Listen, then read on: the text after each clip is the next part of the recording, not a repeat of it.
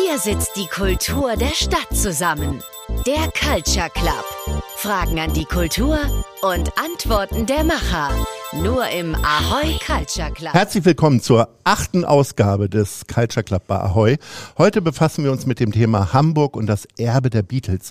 Und ich habe wieder drei versierte Gesprächspartnerinnen und Gesprächspartner gesucht, die sich mit diesem Thema gut auskennen. Mein Name ist Lars Meyer und ich sitze hier im Indra wo am 17. August 1960 die Beatles zum ersten Mal in Hamburg gespielt haben. Sie teilten sich die Bühne mit einer Stripperin und äh, die, auf die haben wir aber heute verzichtet. Aber wir haben Stefanie Hempel, Bernd Begemann und Gustav Peter Wöhler da. Stefanie Hempel, du wurdest 1977 in Parchim geboren bist leidenschaftliche Musikerin und Beatles-Fan. Schon mit zehn hast du erste Liebeslieder gesungen für deinen Vorbild John Lennon. Du bekommst 1998 nach, du kommst 1998 nach Hamburg und beginnst ein Musikstudium. Auf St. Pauli wandelst du zum ersten Mal auf den Spuren der Beatles. Seit Mitte der 2000er bietest du Beatles-Führung über den Kiez an. Eine Kombination aus Musik, Historie und Entertainment. Damals ein echtes Novum. Mit dabei hast du immer deinen Enthusiasmus und deine Ukulele. Ganz genau. Stefanie, wieso überhaupt die Beatles und nicht beispielsweise die Rolling Stones? Was macht die Band für dich so besonders? Also, es ging los, als ich neun Jahre war. Mein Vater mir eine Kassette schenkte. Die Kassette ging los mit She Loves You und ich konnte gar nicht anders. Das war im Rückblick tatsächlich der Moment meines Lebens.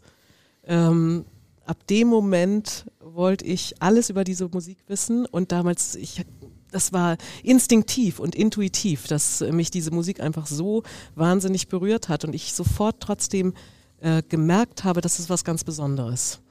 Und seitdem hat mich das nicht mehr losgelassen und vor allen Dingen zusätzlich zu der Musik ähm, kommen einfach diese vier unglaublichen Persönlichkeiten, die mich bis heute inspirieren und die mich schon damals angefangen haben zu interessieren. Zuerst durch, dadurch, dass ich mich voll verliebt habe in John Lennon und dann angefangen habe, Songs zu schreiben, weil ich meine Liebe für ihn ausdrücken wollte. Und ähm, die Musik, das Tolle ist, es kann dich, es hat mich berührt, als ich klein war, als ich Kind war. Und ich habe es verstanden auf meine kindliche Art und Weise. Und es ist bis heute so, dass ich immer wieder Neues entdecke in dieser Musik und dass man immer tiefer ähm, vordringen kann in diese verschiedenen Schichten, die jeder einzelne Song eigentlich hat. Deine Schwärmerei könnte jetzt noch eine Stunde dauern. Wir hätten die Sendung schnell zusammen, aber ich komme auf Bernd Begemann. Du wurdest 1962 in Braunschweig geboren. 1987 hast du erste Erfolge als Musiker mit deiner Band Die Antwort verbucht und die Hamburger Schule in den darauffolgenden Jahren musikalisch entscheidend geprägt. Als sprachbegabter Texter hast du für viele wichtige Künstlerinnen Lieder geschrieben, unter anderem für die Prinzen, Blümchen oder Michel van Dijk. Du bist für viele Musiker eine Koryphäe und ein Wegweiser in der eigenen Karriere gewesen. Bis heute machst du Solo oder mit deiner Band Bernd Begemann und die Befreiung Musik. Wie wichtig waren denn die Beatles auch für die deutsche Musik? Ähm, ich, äh, in Bezug auf die Beatles hat Deutschland keine Sonderstellung. Ähm, essentiell. Ähm, Timothy Leary hat ja mal gesagt, ich erkläre, die Beatles sind Mutanten. Sie zeigen uns, wie man lacht. Sie zeigen uns, wie man eine bessere Welt baut. Ähm, das haben sie der ganzen Welt gleichermaßen gezeigt, aus irgendeinem Grund. Sie wollten nichts weiter sein als eine Band mit ein paar Hits und waren auf einmal ähm, der Weg. Sie waren das Mecker auf einmal. Sie, sie waren die Richtung, in der sich alle verbeugen müssen seitdem. Oder, oder jeder, der ein Musiker ist, muss damit klarkommen, dass er nicht die Beatles sein kann, wie jeder deutsche Schriftsteller damit klarkommen muss, dass er nicht Goethe sein kann. Und ähm, das sind jetzt die Regeln. Ähm, ich mache die Regeln nicht. Sehr schön. Gustav Peter Wöhler, ja. du wurdest 1956 in Bielefeld geboren. Nach dem Besuch der Schauspielschule in Bochum arbeitest du an verschiedenen Theatern und in anderen Produktionen. Auch in Film und Fernsehen hast du dir deine Sporen verdient, unter anderem in Klassikern wie Die Sieben Zwerge und ganz wunderbar in Absolute Giganten. 2013 gewannst du zudem den Deutschen Hörbuchpreis als bester Interpret. Auch musikalisch lebst du dich neben dem Musical mit deiner Gustav Peter Wöhler Band seit 2002 aus und ihr habt seither acht Alben veröffentlicht. Wann bist du als Nicht-Hamburger das erste Mal auf die Beatles aufmerksam geworden? Das war 1963 in Herford. Da bin ich ja, ich bin in einem kleinen Dorf in, bei Herford und eine Freundin unserer, also eine Freundin, die Nachbarin war, die war sechs Jahre älter und die hatte äh, das erste, die erste Beatles äh, We Can Work It Out. Und äh, ich fand die so genial und habe die mit meinen sieben Jahren aufgesogen und habe mich dann erstmal in die nächste Bravo hineingestürzt, um damals alles von den Beatles zu erfahren. Habe dann auch versucht, Autogramme zu kriegen, was es bis heute nicht geklappt hat. Aber nichtsdestotrotz, ich bin seitdem Beatles-Fan. Also seitdem, das war für mich ganz klar, das ist die Musik, die ich hören wollte, im Gegensatz zu Peter Kraus und äh, Katharina Valente, die bei uns zu Hause immer liefen, oder Operetten, die meine Mama liebte.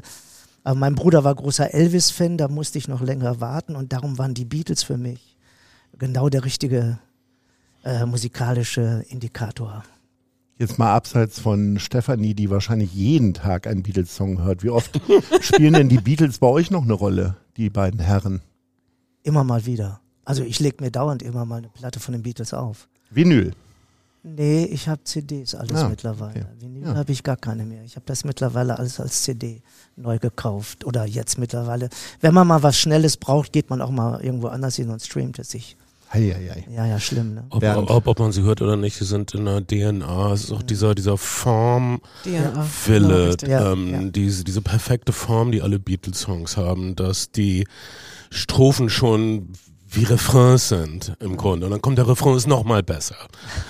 Und Das so Intro weiter. manchmal schon. ne? Ja, dann, es das, das war's schon. Ja. Und so, dann bist du schon wehrlos. Ja, Ja, ja. genau. Und äh, ähm, ich habe manchmal Phasen, wo ich äh, zwei Tage nur Buddy Holly höre und ich habe auch Phasen, wo ich ähm, nur Beatles höre und Pop. Aber sie sind so oder so in der D äh, DNA drin.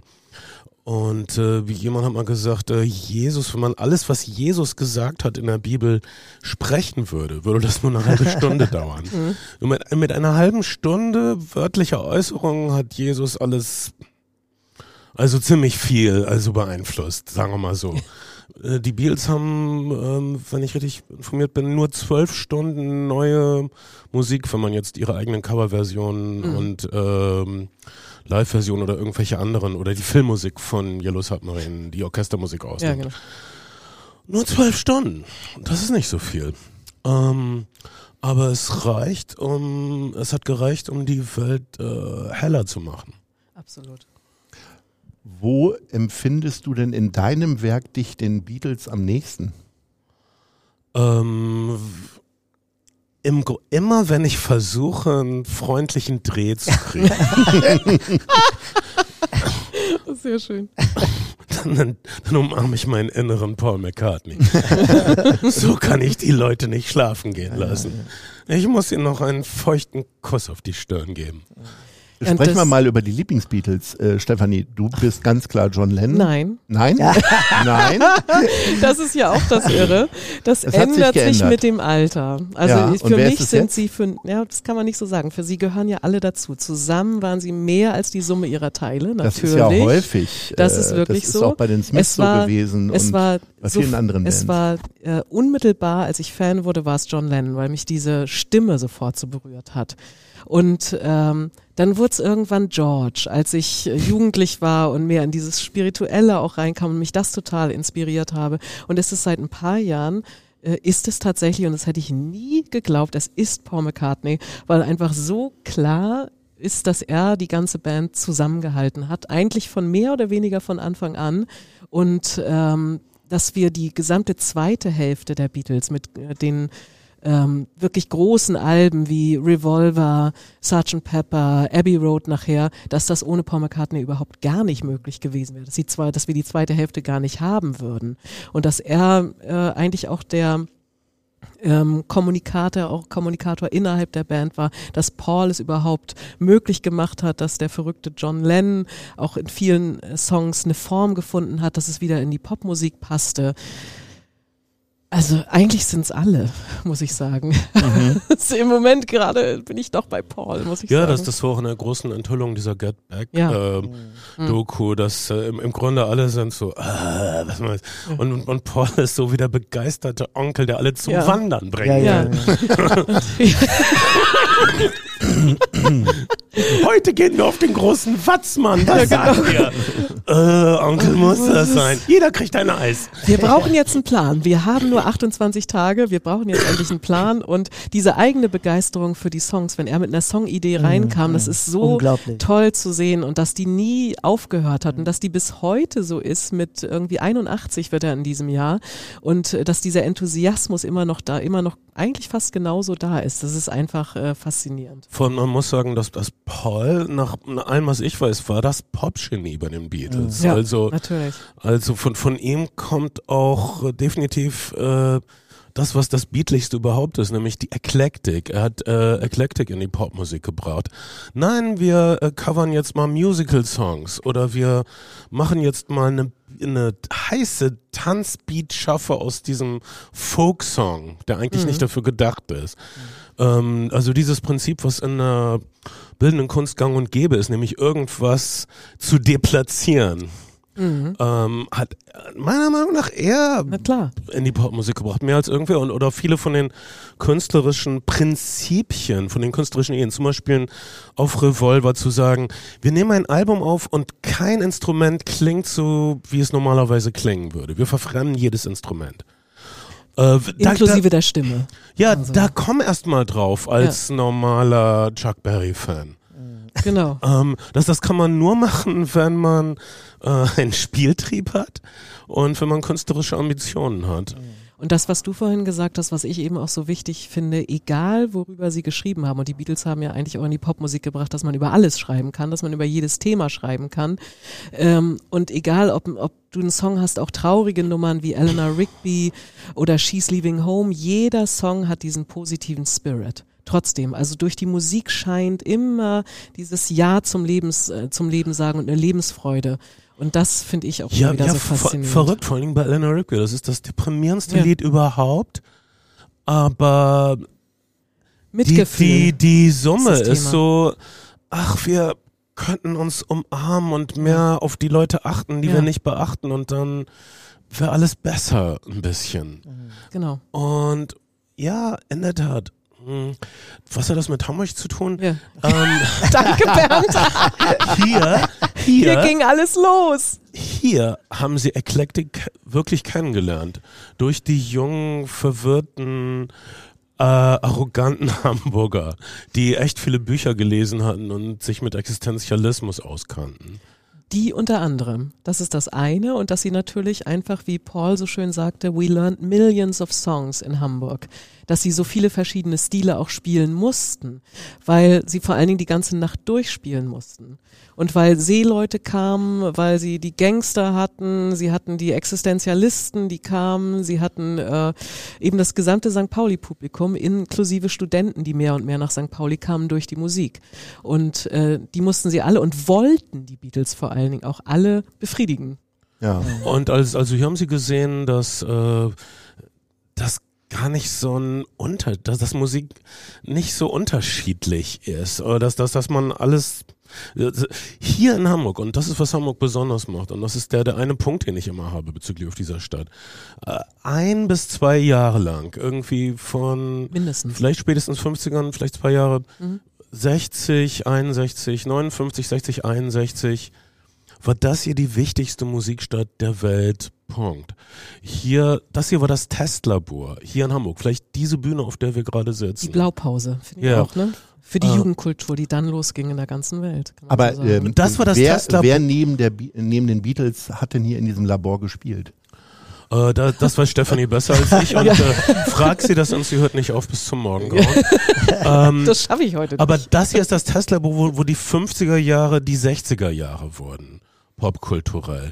Äh, sprich, wir gehen weg von Roots-Musik, wir gehen weg zu einem bewussteren Musizieren, wir äh, kommen zu Eklektik, Ähm, wir, wir, wir kommen zum bewussten Agieren von Künstlern. Ich würde sagen, das ist Hamburg. Das ist auch die Hamburger Arroganz.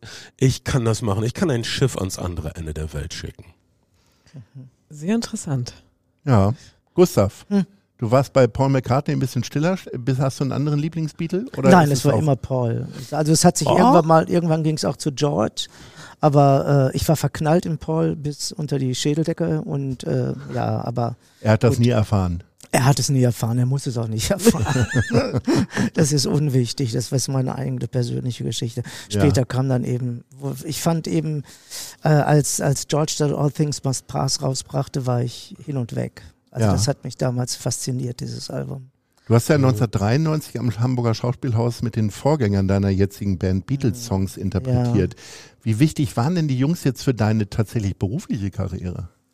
Naja, im, im Sängerischen äh, sind sie ganz klar die Nummer eins gewesen für mich. Also immer, ich habe an den Songs mein, meine ganze äh, musikalische Geschichte gelernt oder beziehungsweise weitergeführt. Und damals bei Abbey Road, als mich da die Devil's Rubato Band angesprochen hat, ob ich das singen will, da habe ich erst gesagt, wie soll das denn gehen? Das kann ich gar nicht. Und die haben aber gesagt, doch, das kriegen wir hin. Und das hat mich, die, die neuen Arrangements haben mich halt auch sehr interessiert, was die da gemacht haben. Ja. Und es hat geklappt, Gott sei Dank. Und äh, also ich war, ich weiß noch, als Abbey Road rauskam und ich habe damals bei Radio Luxemburg äh, vorgesessen, weil kam halt eben diese Come Together raus und war erst total entsetzt. Dachte, was ist das denn? Das hat mir überhaupt nicht gefallen. Es ging aber dann schnell, äh, so dass ich dann gemerkt habe, was da jetzt an neuen Sachen passierte bei den Beatles. Und ja, dann war Abbey Road natürlich jahrelang meine Lieblings-LP äh, von den Beatles, also noch nach äh, dem weißen Album. Ja. Bernd, die Beatles heute im Jahr 2023, hätten die eine Chance? Sie würden nicht mehr klingen wie die Beatles und sie würden sich auf die Beatles beziehen. ja, aber hör dir mal hier Flowers von äh, Miley Cyrus an. Also ja. wenn du das mal anhörst ja. und die Hook und so weiter, der Refrain, das geht aber voll in die Beatles-Ecke, finde ich. Guter Punkt. Generell, wenn irgendwas gut klingt, sagt man, ah, das ist der Beatle Nein, aber es ist wirklich so. Also du, du denkst, das sind, das sind Harmonien oder das sind Zusammenfassungen von, äh, wo du denkst, ja, so muss es sein und so haben es die Beatles auch gemacht. Also die Beatles haben ja vor allen Dingen, und das ging dann auch in Hamburg so langsam los. Wir können ja vielleicht einfach auch nochmal zusammenfassen. Mhm. Das Wichtige an Hamburg ist ja, dass ähm, sie an keinem anderen Ort mehr gespielt haben. Und dass sie hier erwachsen wurden. Das sagt John Lennon, genau. Ja. Steht völlig falsch, zitiert am Flughafen. Das Originalzitat von Lennon ist, we grew up in Hamburg, not Liverpool. Also Lennon ja. war immer kurz und knapp und hat nicht sich so einen langen Satz wieder steht irgendwie I have I've been, äh, wir kamen äh, als Jungs und ja, als genau, Männer. Oder also das, das, das, sollte, das sollte das Motto so. unserer Stadt sein, wirklich. und wenn wir international Leute ziehen wollen, das muss auf die Prospekte oben fett. Hier wirst du erwachsen und, oder was meinst du? Ja, hier wirst du gut erwachsen. Hier wirst du gut erwachsen. Wenn du eine billige Wohnung kriegst, ja. und ähm, aber was ich sagen wollte, sie haben als Coverband hier 1960 gestartet, haben Rock'n'Roll der 50er nachgespielt. Sie waren bevor sie das erste Mal hier im Indra gespielt haben, waren sie eine Band vierter Wahl. Sie waren, weil drei andere Liverpooler Bands nicht konnten, waren sie zu Anfang die Notlösung, haben innerhalb von sechs Wochen, die sie auf dieser Bühne gespielt haben, so viel gelernt, so viel aufgesogen von allem, was sie hier umgeben hat, dass man sie in Liverpool danach nicht mehr erkannt hat.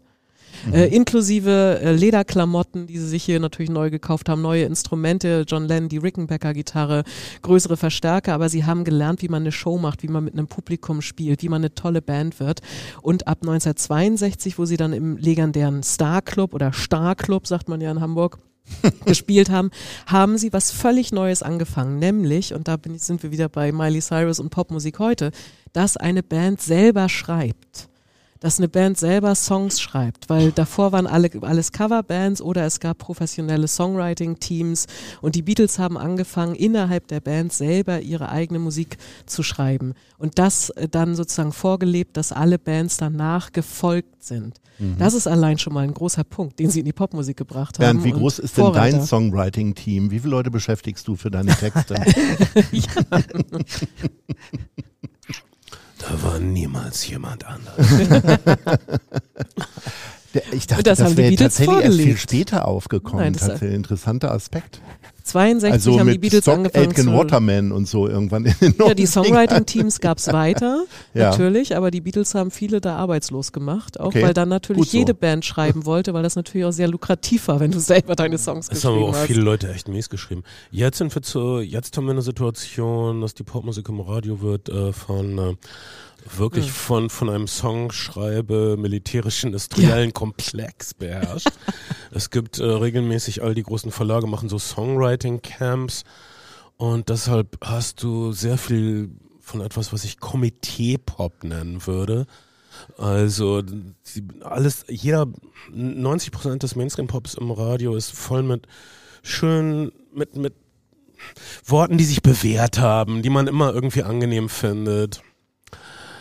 Aber es fehlen die seltsamen Sachen. Du, es, es, äh, ich, ich, ich möchte jetzt nicht die ähm, gegenwärtige Popmusik zu sehr bashen, aber es ist ähm, Darfst du hier ruhig. zu viel, zu viel Komitee-Pop. Ja. Damals hattest du bei jedem Beatles-Album, ich meine, ich habe sie damals nicht gehört, ne, aber ähm, damals hattest du bei jedem Beatles-Album irgendwas Neues, was auch irritierendes zuerst. Ne? Du hattest dann auf einmal, wo wir vorhin bei Eleanor Rigby waren, äh, einen Song auf einer Popplatte, wo kein einziges Popinstrument mehr drauf war, sondern ein Streichoktett. Du hattest irgendwie seltsame Verfremdungen in jedem Song und so. Und die, ähm, die Jugend, die damals auf diese Musik angesprungen ist, oder die ist damit sind wir wieder bei dem Punkt erwachsen geworden. Mit den Beatles äh, erwachsener geworden, gereift, kann man so sagen, aber im sehr positiven Sinne. Es war vielleicht auch eine andere Zeit insofern, als Künstler dafür belohnt wurden, wenn sie mit etwas Seltsamem kamen. Und äh, heute ist bei den Pop-Schaffenden zumindest ein äh, ein großes, ein großes Verlangen danach, dem Publikum etwas Gutes zu tun. Hier ist etwas, das ihr mögt, genau wie diese Playlisten immer. Oh, das könnte dir auch gefallen. Oh, hier ist etwas, das könnte dir auch gefallen. Ja, es geht nicht darum, dass man, dass es Leuten gefällt. Es geht darum, dass man, dass sie echt verwirrt sind. Es geht darum, dass ihnen der Boden unter den Füßen weggezogen wird. Es geht darum, dass sie etwas hören, was sie noch nie gehört haben. Dafür wird man heute vielleicht nicht mehr belohnt, ist das Gefühl.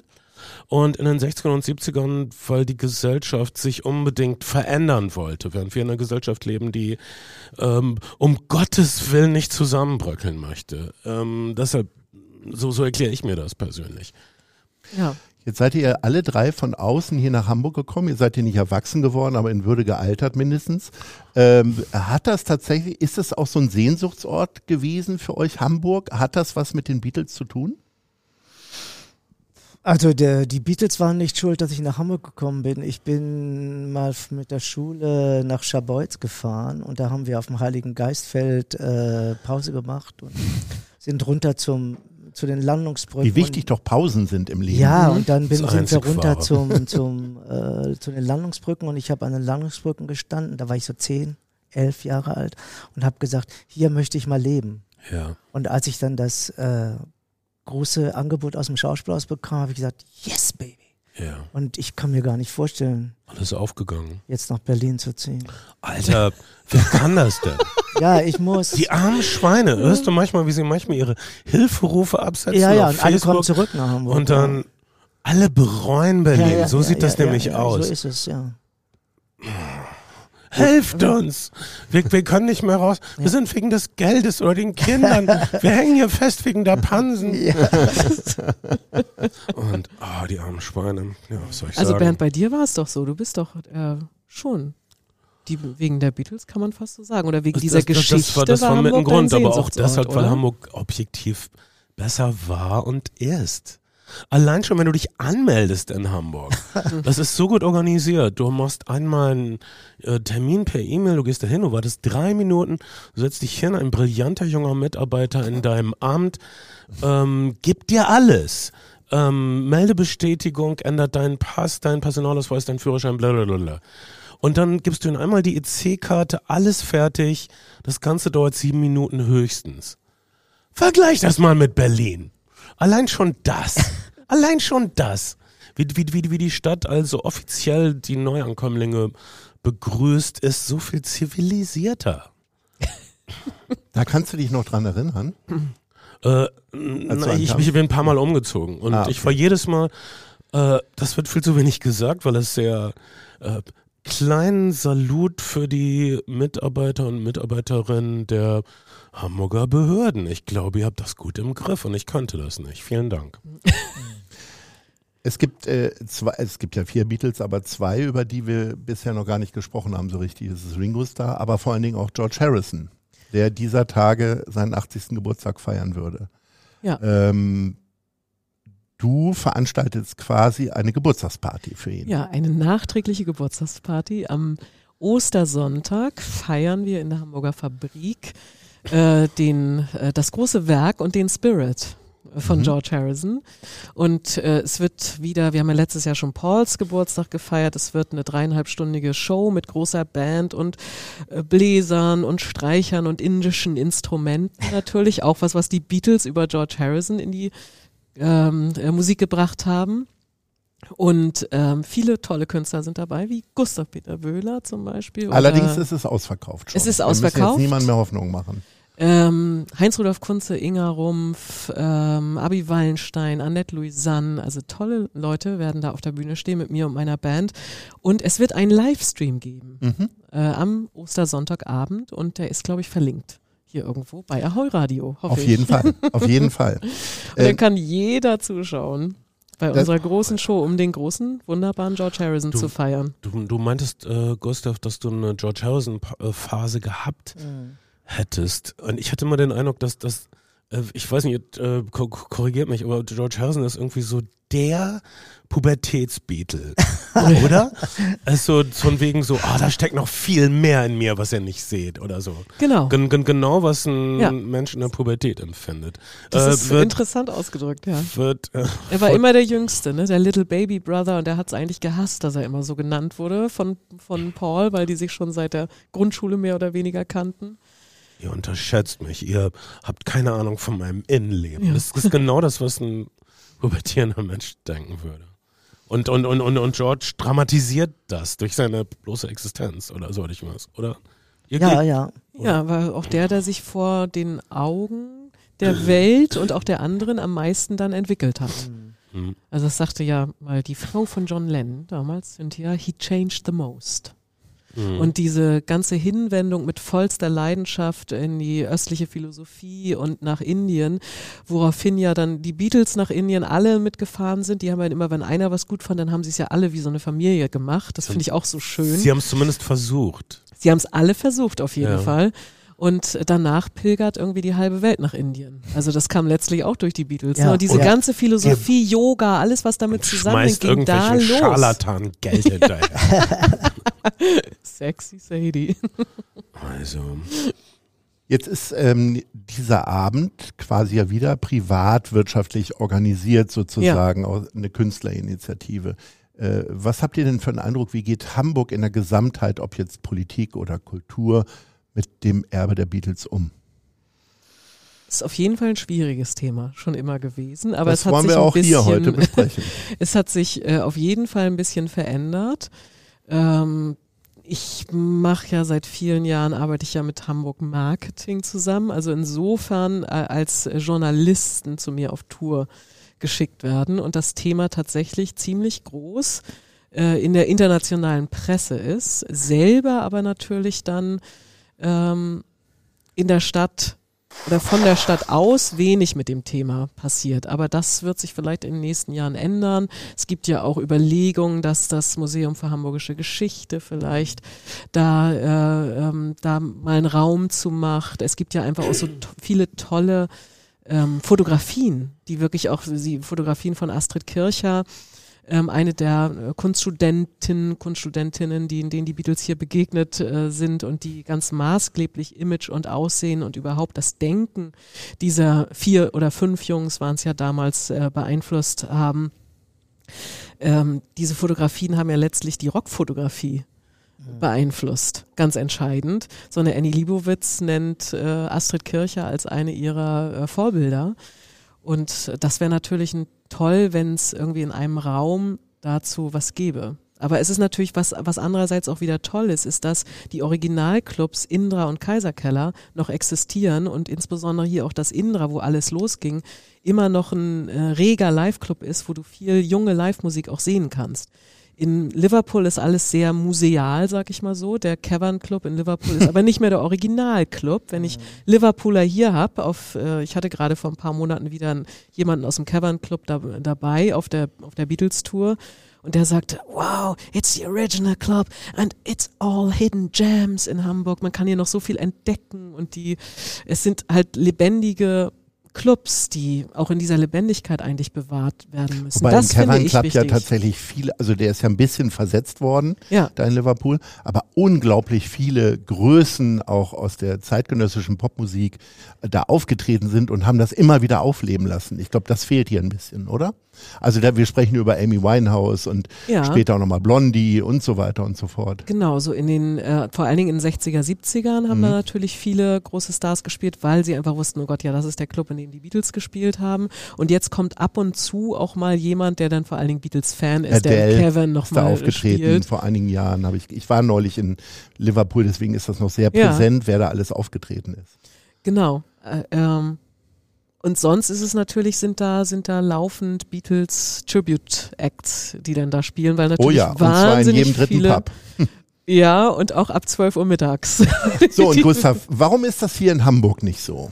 Das könnte ich dir so nicht sagen. Also Hamburg ist ja, also du hast das gerade über die äh, Beamten und die Behörden gesagt, sehr positiv. Das kriegen wir gut hin, ja. Ja, aber ich finde, was Kultur betrifft, äh, sie tun ihr Bestes, aber sie könnten noch mehr tun, was das, was, was Kulturunterstützung betrifft. Und ich finde die Idee mit dem Raum im äh, Museum für Hamburgische Geschichte super.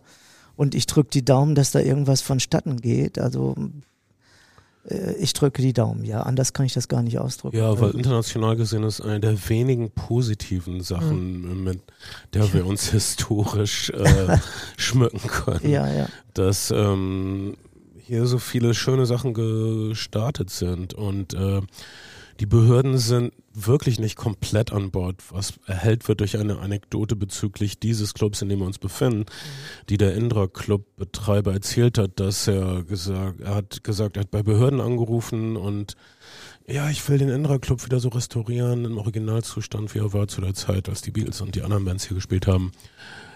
Und äh, er meint, Originalzitat wäre ihm öfter folgendermaßen geantwortet worden. Und zwar, ach, das interessiert doch keinen, die Beatles haben überall gespielt. Und das ist natürlich die falsche Einstellung. Und ähm, das ist wohl auch weit verbreitet. Ich bin nicht so im, im, im täglichen. Also das ist dann vielleicht die, die negative Seite des Hanseatentums. Sprich, keine große Welle machen. Und äh, ach, nur das läuft so, Kultur läuft so nebenbei. Hauptsache die Schiffe kommen nach Hause. Ja. Und ähm, und naja, nein, äh, die, die, die Schiffe, das sind gar nicht mehr unsere Schiffe. Also wir brauchen jetzt was anderes. Das könnte Kultur sein. Das könnte unser wundervolles musikalisches Erbe sein. Das könnte die Tatsache sein, dass hier das Experimentierlabor der Welt war und dass das Experiment geglückt ist. Ja. Das könnte man ruhig mal rausstreichen. Und eben, sie haben überall gespielt oder was ich auch schon gehört habe, dass äh, der Zeit war ja gar nicht so wichtig, ähm, die, die richtige Beatlemania und so British Invasion und sowas alles beeinflusst hat, das ging ja erst 64 oder so los. Nein, dass sie, sie selber sagen es ja, sie selber sagen ja, ähm, dass äh, hier der Grundstein gelegt wurde für die große Karriere, weil sie zur professionellen Liveband hier wurden, durch dieses wirklich nächtelange, monatelange Spielen, sich voneinander abgucken, weil du hast vorhin gefragt, waren sie die einzigen? Nein, das war das Mekka. In Liverpool gab es 1960 noch keine Rock'n'Roll-Szene, deswegen sind die britischen Bands nach Hamburg gekommen, um sich hier eben auszuprobieren. Und John Lennon sagte, hier konnten wir alles ausprobieren, was uns in den Kopf kam. Die Leute mochten es, solange es laut war. So. und sie haben alles ausprobiert. Und äh, Hamburg was quite an eye-opener. We came as kids and went back as old kids, sagte Paul McCartney so schön. Sie haben, sie sind zusammengewachsen äh, als Band hier. We really became a gang, äh, sagte er so schön. Und eben, deswegen kann ich nicht oft genug sagen, es gibt keinen Ort, an dem sie mehr gespielt haben. Und hier wurde ihnen ihr, ihr Image, ihr Stil verpasst. Hier haben sie Ringo kennengelernt, weil der eben zufällig mit einer anderen Liverpooler Band hier im Kaiserkeller gespielt hat. Es gab so viele wichtige Faktoren und äh, die Beatles haben danach die gesamte nicht nur eben nicht nur die Musikszene, sondern die gesamte Welt verändert, dass sowas wie Jugendkultur sich hier ausprobiert hat und dann losging in der ganzen Welt. Das äh, und das Denken und Fühlen von so vielen Menschen, von der ganzen Generation äh, beeinflusst hat äh, und äh, einer der wichtigen Punkte, wo es losging, also neben Liverpool, der Ort, wo es gestartet ist, ist Hamburg. Jetzt wird die Kulturbehörde und vor allen Dingen der Kultursenator speziell in diesem Podcast und in dieser Radiosendung immer wieder gelobt. Mhm. Ist das ein bisschen der blinde Fleck? Die Nein. Beatles in Hamburg? Nein. Ach so, die Beatles, ich dachte jetzt Broster. Nein. Was glaubt ihr, warum sieht man das nicht so leidenschaftlich, wie ihr das jetzt hier gerade äh, vortragt? Naja, wir sind natürlich auch eine Generation, die damit groß geworden ist. Und äh, dann gibt's halt jetzt viele Leute, die eine ganz andere soziale äh, Einführung gehabt haben und sich vielleicht um die Beatles gar nicht mehr so kümmern. Ne? Und wenn man äh, zum Beispiel hier das Reeperbahn Festival sieht, dann sagt man sich, ja, es ist auch alles schön und gut, die ganzen neuen Bands, aber äh, man könnte auf diesem Reeperbahn Festival zum Beispiel auch mal initiieren, dass man ein großes Beatles äh, Revival oder irgendwie äh, eine Form mhm. findet, wo man diese Musik, die hier stattgefunden, die das Ganze zum Laufen gebracht hat, auch mal wieder neu etabliert. Wäre auch eine Möglichkeit. Ne? Gute Idee. Und Broster ist ja zum Beispiel jemand, der sich mit dem, was musikalische Sachen betrifft, also ich habe damals seine große Rede hier bei der Reeperbahn-Eröffnung äh, erlebt und die Leute sind aus dem Häuschen gewesen, auch die internationalen Leute fanden seine Rede grandios. Ne? Also er ist ja jemand, der sich für Musik und überhaupt für äh, solche Dinge sehr einsetzt. Also von daher könnte man da auch hoffen, dass sich da mal was ändert. Er kennt sich äh, wirklich aus in Musik. Ja. Äh, ähm, er liebt äh, Live-Musik mhm. äh, und er liebt bestimmt die Beatles und ja. es, es, gab keinen Kultursenator, keine Kultursenatorin, die von den Künstlern so respektiert und ja. äh, geliebt wurde. Und ich bin wirklich glücklich, dass er in Hamburg geblieben ist. Ja. Und ähm, er hätte jetzt Claudia Roths Job haben können, mhm. soweit ich weiß. Mhm. Ähm, und darf ich eine, eine Anekdote erzählen, die ich Endlich. über Carsten Broster, die ich von die ich gehört habe? Wenn sie mit den Beatles zu tun hat, gerne. Hat überhaupt nichts mit den Beatles zu tun. Er liebt ja auch eher Country. Alles hat ja. mit den Beatles, die Beatles hatten auch ihre Country-Phase. Die Beatles liebten auch Country ja. und haben Buck Owens gecovert und ja. so. Ach Mist, ist vielleicht, ich wollte, ich, jetzt erzähl doch mal. ist einfach nur so eine tolle Geschichte. Du hast sie jetzt angekündigt. Ja, und, äh, und sie, sie hat mit Musik zu tun, das ja. ist nicht. Okay, also die Geschichte ist so, dass es, es ist, sie liegt weit, weit zurück in einer Zeit, als ähm, Olaf Scholz noch unser Bürger, Bürgermeister war. Hatte. Jedenfalls Olaf Scholz meint so, oh, morgen kommt diese amerikanische Delegation und so und so ist da, der führt die an und ich habe ein paar Mal mit ihm telefoniert und ich verstehe diese Typen irgendwie nicht, weil ich, ich verstehe nicht, wieso die finden, dass es Freiheit ist, wenn man nicht krankenversichert ist. Ich, ich komme da nicht, ich kann, ich weiß nicht. Und Carsten hat Olaf Scholz dann wohl so beiseite genommen und gesagt, schau mal. Und hat ihm äh, ähm, 20 Merle Haggard Songs vorgespielt. So sind die drauf. If we make it through December, diese ganzen, diese stolzen, stolz darauf, dass man für sich selbst verantwortlich ist, wenn man in einer Lebensmittelschlange steht und so. Dieses Gefühl. Meint, du kannst, du kommst mit ihnen klar, aber du musst wirklich erst alle Malaga-Songs hören, die ich dir auswähle. Und das ist angeblich passiert, was ein wundervolles, ähm, vielleicht ist es anders passiert. Äh, ich habe diese Anekdote zweiter, vielleicht dritter Hand. Aber das, das wäre eine Sache, die Carsten Broster getan hätte. Und das hat bestimmt in deutsch-amerikanischen Beziehungen genutzt und das zeigt uns, wie wohltuend Popmusik ist und wie viel Brücken sie bauen kann. Es gibt keine einzige Rede von Broster, wo er nicht einen Song zitiert, entweder eine Zeile oder mhm. den Titel ja. oder den Musiker. Es gibt wirklich keine Rede. Also da ist er ganz, ob es Neil Young ist oder Beatles oder wen auch immer, er ist immer dabei mit einem Song. Ja, ähm, weil pff, Popmusik uns den Weg weist, immer schon. Es ist die an, andere Leute von uns in die Irre führen zu Bausparverträgen und äh, Hypotheken und so, aber Popmusik weist uns den Weg in die Ecken, wo es Spaß macht. Wenn man den Namen Stefanie Hempel hier in Hamburg sagt, dann weiß man sofort Beatles. Ähm, sind es die Beatles für dich auch, mit denen du in Verbindung gebracht werden möchtest, oder gibt es eigentlich ganz andere? Also man darf mich jederzeit mit den Beatles in Verbindung bringen. Welche Ehre, welche große äh, Freude darüber. Nein, äh, äh, was war die Frage? Gibt es andere Künstler, mit denen du gerne in Verbindung gebracht werden möchtest, die dich also inspiriert haben, denen du genauso nachgeeifert hast, möglicherweise wie Stefanie ihr Leben lang den Beatles?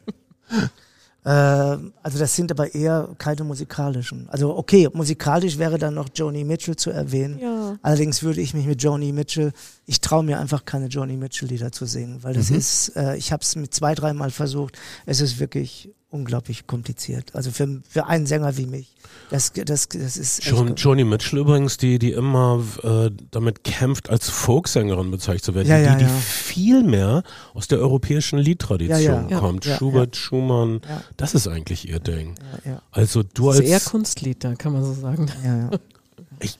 ich bisschen wünsch Folk. mir, Gustav, dass du das nochmal machst jetzt, mit, mit allem, was du dazugelernt hast. Und das, das haut bestimmt hin. Ah, Ich habe da schon eine Idee. Du hast schon Wir planen, wir Idee, planen ja. was.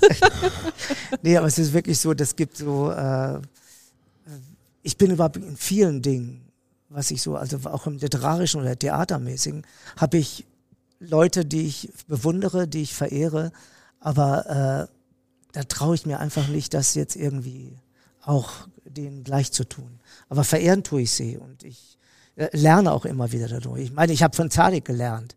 Ne? Also Zadig habe ich verehrt, als ich äh, noch nie mal auf der Schauspielschule war. Und äh, dass ich da mal mit dem arbeiten durfte, war natürlich ein großes Geschenk.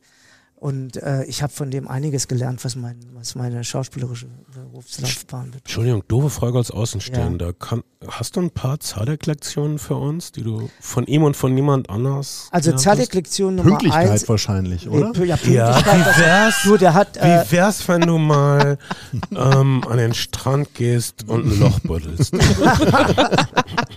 also was Pünktlichkeit betrifft, nur wissen wir sagen, der hat einen Kollegen von mir wirklich aus dem Vertrag gekickt, weil der grundsätzlich immer zehn Minuten zur, Le zur Probe zu spät kam. Das ist eine andere Geschichte. Spaßbremse. Ja, ja. Nein, also, das ist eine Spaß. Der war eine Spaßbremse, was das betrifft. Also er selber kam natürlich auch zu spät, darum ging es ja auch gar nicht. Ah, Das durfte er ja auch.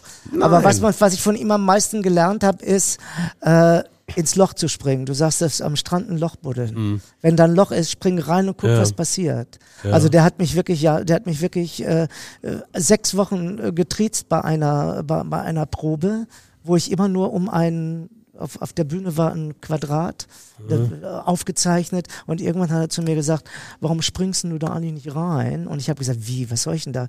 Ja, es ist doch ein Swimmingpool, haben wir doch gesagt, spring doch mal rein und schwimmen. Ich sage, es ist doch nur aufgezeichnet. Ja, bist du ein Schauspieler oder nicht?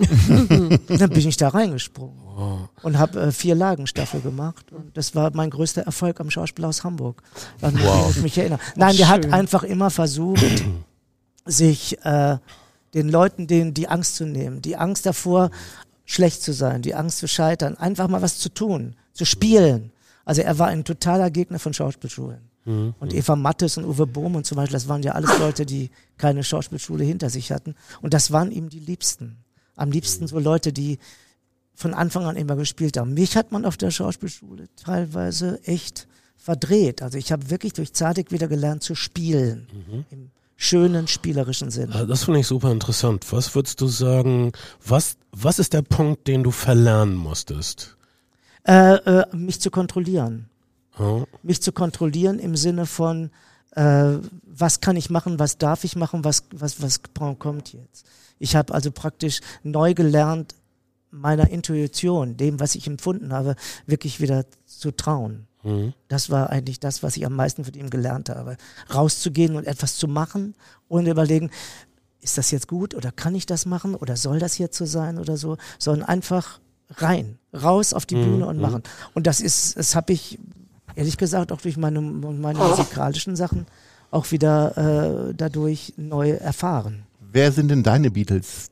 Deines künstlerischen Lebens gewesen? Waren es die Beatles oder gibt es auch noch andere Künstler, wo du sagst, boah, die haben mich Ach, alle immer, immer Momente. Man, manchmal, wenn, wenn, wenn ich als Kind die Marlboro-Werbung gesehen habe. Du, du, du, du, du, du, du, du, du, du. Und ich bin, sagen wir mal, fünf und damals gab es Zigarettenwerbung im Fernsehen. Wieso ähm, stachelt mich das so auf, das zu hören? Das, das, das, das war so eine Wirkung, die, äh, über die ich nachgedacht habe, die ich vielleicht reflektiert habe. Das habe ich bestimmt auch aufgenommen irgendwo. Ähm, es, es, es sind diese Momente, wenn Dinge auf dich wirken, wenn irgendwas in dir geändert wird und das, äh, wie Gustav schon meinte, das ist nicht nur eine Sache oder eine Person, das sind Augenblicke, äh, irgendwas außer der Reihe passiert. Ja. Du ähm, gerätst irgendwie aus, ein bisschen aus, aus der Spur durch eine Anregung, durch einen, einen Satz, den du gelesen hast. Ähm, eine unerwartete Harmonie in einem Joni Mitchell-Song, die dich äh, Mhm. völlig fassungslos Ja, ja. macht. Ja. Und, und das versucht man zu bewahren und zu ähm, erhöhen in dem, was man selbst macht. Paul McCartney haben wir quasi das Gespräch mit angefangen. Wir gehen damit jetzt auch auf die Zielgeraden. Das ist ja jemand, der immer noch mal wieder auf äh, Live-Tour kommt. Ich habe ihn selber vor vielen Jahren im Volksparkstadion gesehen. Ähm, ist das etwas, wo ihr dann auch hingehen würdet? Sagen wir mal, er würde jetzt diesen Sommer kommen oder sagt ihr, nee, ist nicht das Gleiche, äh, ist eine ganz andere Zeit und so weiter? Natürlich. Jeder Ja, Stefanie, dich muss man da nicht Natürlich. fragen. Ja, aber natürlich singt er nicht mehr so wie damals, aber das Jetzt singt er Hope das, of aber, Deliverance. aber er nein, nein, das singt er schon lange. Das hat er, glaube ich, ich weiß nicht, ob er es überhaupt mal live gesungen hat. Ja. Aber was ich so spannend finde, ich habe ihn das letzte Mal, das letzte Mal, dass er in Deutschland war, war 2017. Ähm, und da war ich in Berlin, da hat er in einer Waldbühne gespielt. Und das, was ich da so faszinierend während des Zuhörens und natürlich meines eigenen Fanseins da und äh, Weinen und so weiter und Freude, ihn wieder zu sehen live, er steht da wirklich, ähm, ist das einfach, dass man gemerkt hat, die Lieder gehören ihm nicht mehr. Eigentlich. Natürlich Mhm. gehören sie ihm, aber sie gehören ihm auch nicht mehr. Die Lieder gehören der ganzen Welt. ja, ja. Denn ähm, das muss in England, Toll, Amerika ja. noch viel äh, intensiver sein, aber auch in Berlin haben alle jeden Song Mhm. mitgesungen. Und die Leute zu beobachten, wie sie da mit, mit den Kindern, Enkelkindern und äh, wie diese Musik alle vereint in, in diesem Raum, sag ich mal so. Das war eigentlich, das war mein äh, schönster Moment. Und das ist der Moment, warum ich mal zum Beispiel meinen eigenen Sohn da gerne mitnehmen würde, wenn er das nächste Mal kommt, um das zu erleben. Der kennt natürlich auch alles. Und dann hast du aber immer noch diesen Twist drin, da steht tatsächlich der auf der Bühne, der das geschrieben hat. Ja. Und alle singen das mit. Und das ist, deswegen, ich gehe natürlich jedes Mal wieder hin und das ist mein Kindheitstraum, ihn einmal zu treffen, was leider nicht geklappt hat. Das wird passieren, Ja. Stephanie. Und ähm, er wird dich berühren, sanft in der Stirn und all deine Last von dir nehmen. Aber das, Aber das tut er auch in der Musik, dafür brauche ich die Berührung eigentlich gar nicht, die echte. Ich sage nur Okay. die Insel. Ich habe Paul McCartney ja getroffen, als er, Nein, jetzt hör auf, Bernd. als ich Aber weil du eben gerade gesagt hast, Hope of Deliverance. Ja.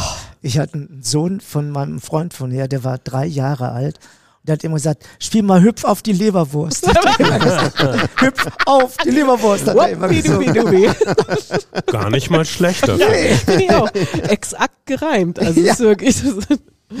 Ja, Paul McCartney war in Hamburg in den 80ern, als ich äh, Karten abgerissen habe im Passagekino. Schnell diese Anekdote. Mit seiner Frau. Es gab ein Eklat, weil im Buffet war ein kleines Schnittchen mit Fisch und da wollte Linda wieder wegfahren, weil sie Veganerin ist. Und so, das wurde dann, die, die, die, die, die, die Fischschnittchen wurden entfernt und alles ging weiter. Und es, es wurde, ein, es ging um eine VHS Live Show Kassette, die promotet werden sollte. Sowas Genau. gab es in den 80ern. Ja. Unvorstellbar. Eine VHS Live Konzertkassette. Und Paul und Linda und ein paar aus seiner Delegation waren im Kino, saßen in der letzten Reihe und äh, äh, es sollten zuerst 20 Minuten so Wochenschauen gezeigt werden, dann What? aus der Zeit. Und dann sollte Paul nach vorne kommen und seine kleine, seine normale Ich bin okay, ihr seid okay Ansprache halten und seine beiden, ja, seine beiden Paul McCartney Daumen nach oben und wow, wir sind, hey, wir sind doch alle nur Menschen. Und, aber naja, es gibt kaum einen, der das so überzeugend rüberbringt. Wie. Egal. Und da habe ich ihn getroffen und ich muss sagen, bei den Prominenten normalerweise, selbst zu der Zeit als Wahlhamburger war ich schon ziemlich, ähm, naja, blasiert. Also wenn, dann, okay, das ist ja bloß Ilja Richter oder so, mir egal. Aber wow. fucking Paul McCartney im ja, Raum hallo, denkst das du. du mit keinem da, vergleichen. Da, da, denkst du irgendwie so, er ist es. Ja. Ist so. Gott ist gekommen. Ja, genau. ja. Und ich habe damals eine große Katastrophe verhindert, weil im Passagekino gibt es eine Tapetentür und die Idee war, dass der Vorführer Lutz äh, den Film vom Saal aus startet. Und der, ich hörte es hinter, ich, ich stand an der Seite in meiner schmucken Passagekino, Outfit, Sache, gebügeltes weißes Hemd und so weiter. Das ist so schmuck. Ich hatte so viel Telefonnummern von freundlichen älteren Herren, die mir Gefallen erweisen wollten. Man, egal, das ist eine andere Geschichte. Ich vermisse diese Tage. Und, Aber ich sah so schnuckelig aus. Jedenfalls das glaube ich. Ich, ich, ich stehe so super ordentlich an dieser Wand direkt neben der Tapetentür. Ich höre hinter der Tapetentür den Vorführer Lutz, der sich irgendwie auch verspätet hat, so rumpeln. Er musste so eine ganz enge Stiege hinunter. Ich stehe hinten, oh, Lutz verspätet ein bisschen. Na, Paul McCartney kommt jetzt nach vorne.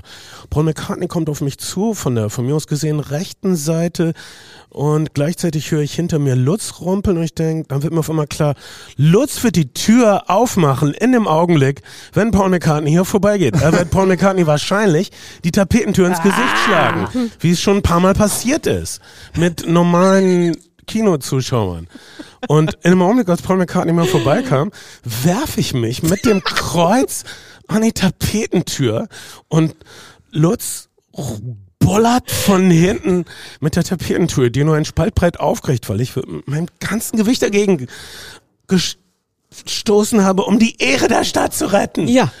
Und äh, Paul McCartney guckt mich also an, während ich so an der Wand so rum wubbele. Klebe. Und vers vers versuche die Tür zurückzuhalten hinter mir. Und das ist der Eindruck, den Paul für mich hat. Ich denke, Hallo, er, ich, ich, denke, er wird sich daran erinnern, wenn ich ihn bei der.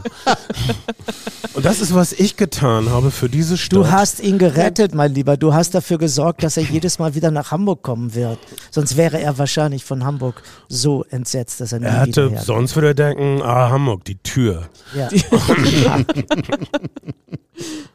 seine wunderbare Geschichte. Stefanie, äh, du machst ja nun Beatles-Touren. Welche Anekdote erzählst du denn am liebsten den äh, wissbegierigen Beatles-Fans, die sie vielleicht gar nicht kannten? Hm.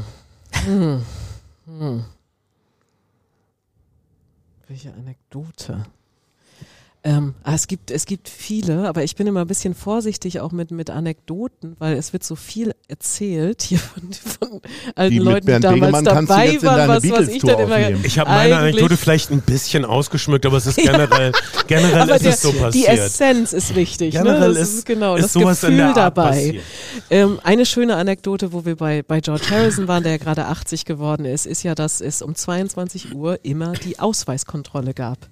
Ah, wo sich alle dran erinnern, alle Musiker, und das finde ich sehr lustig, da kommen wir auch zum Paul McCartney-Konzert, alle äh, Musiker, englischen Musiker, die damals hier gespielt haben äh, auf dem Kiez, haben ein sehr schwieriges deutsches Wort gelernt und das ist das Wort Ausweiskontrolle und den dazugehörigen Spruch. Denn jeden Abend wie so ein Running Gag wurde um 22 Uhr durchgesagt, es ist 22 Uhr, Jugendliche unter 18 Jahre müssen dieses Lokal sofort verlassen. Ich spreche das jetzt schon so aus, wie Paul McCartney das mhm. ausspricht. Wenn er nämlich in Deutschland oder insbesondere in Hamburg spielt, macht er eigentlich um 10 immer eine Pause. Und der arme George war erst 17, als die hierher kam und er wurde tatsächlich verhaftet und musste ganz allein nach Hause, wieder zurück nach Liverpool und ähm, Deswegen finde ich diese Anekdote eigentlich immer, finde ich sehr schön, vor allen Dingen, weil sie sich alle darüber lustig gemacht haben. Die Bands hatten ja ein Mikrofon, die haben das dann oft mit durchgesagt und jeder englische Musiker, der hier gespielt hat, kann wahrscheinlich diesen Spruch noch heute aufsagen. Und wer hat anstelle von George dann mit denen weitergespielt? Gab es da jemanden? Nee, sie haben dann, das ging ja um einen Wechsel vom Kaiserkeller zum Top Ten Club. Mhm. Da wohl, das war der nächste größere Club, weil das haben ja in Indra, Kaiserkeller waren die ersten Clubs und dann merkte man, Mensch, das ist das Neue auf dem Kiez Live-Musik. Der machte das Top Ten an der Reeperbahn auf. Da wollten sie hin und sie haben da dann noch mit Tony Sheridan Ja, ja. und zwei, drei Tage irgendwie ohne ihren Gitarristen weitergespielt, aber auch gleich gemerkt, nee, das geht nicht mehr so richtig. Und dann sind sie, als George dann 18 war, ein paar Monate später wieder zurückgekommen. Ja. Ihr Lieben, ich hoffe, wir haben unseren Hörerinnen und Hörern ganz viel Freude und Spaß und vor allen Dingen Lust auf die Beatles gemacht. Mir hat das sehr viel Freude bereitet, ganz viele schöne Geschichten gehört, Anekdoten und aber auch Fakten ausgetauscht. Bedanke mich recht herzlich für eure Zeit und die Geschichten, Stefanie Hempel. Gustav Peter Wöhler und Bernd Begemann. Äh, und äh, ich hoffe, dass wir auch so ein bisschen das Erbe der Beatles wiederbelebt haben. Und vielleicht gibt sich Hamburg ja einen Ruck, sodass nicht nur die hässlichen Metallständer am Beatlesplatz als Erbe der Beatles übrig Aber sie bleiben. sind ein Anfang. Ja. Besser als nichts. Wir hoffen, dass es kein Ende ist, sondern ein Anfang. Alles Liebe, vielen Dank und Ahoi. Danke auch. Ahoi. Das war die Hochkultur auf Ahoi. Der Culture Club. Danke fürs Zuhören.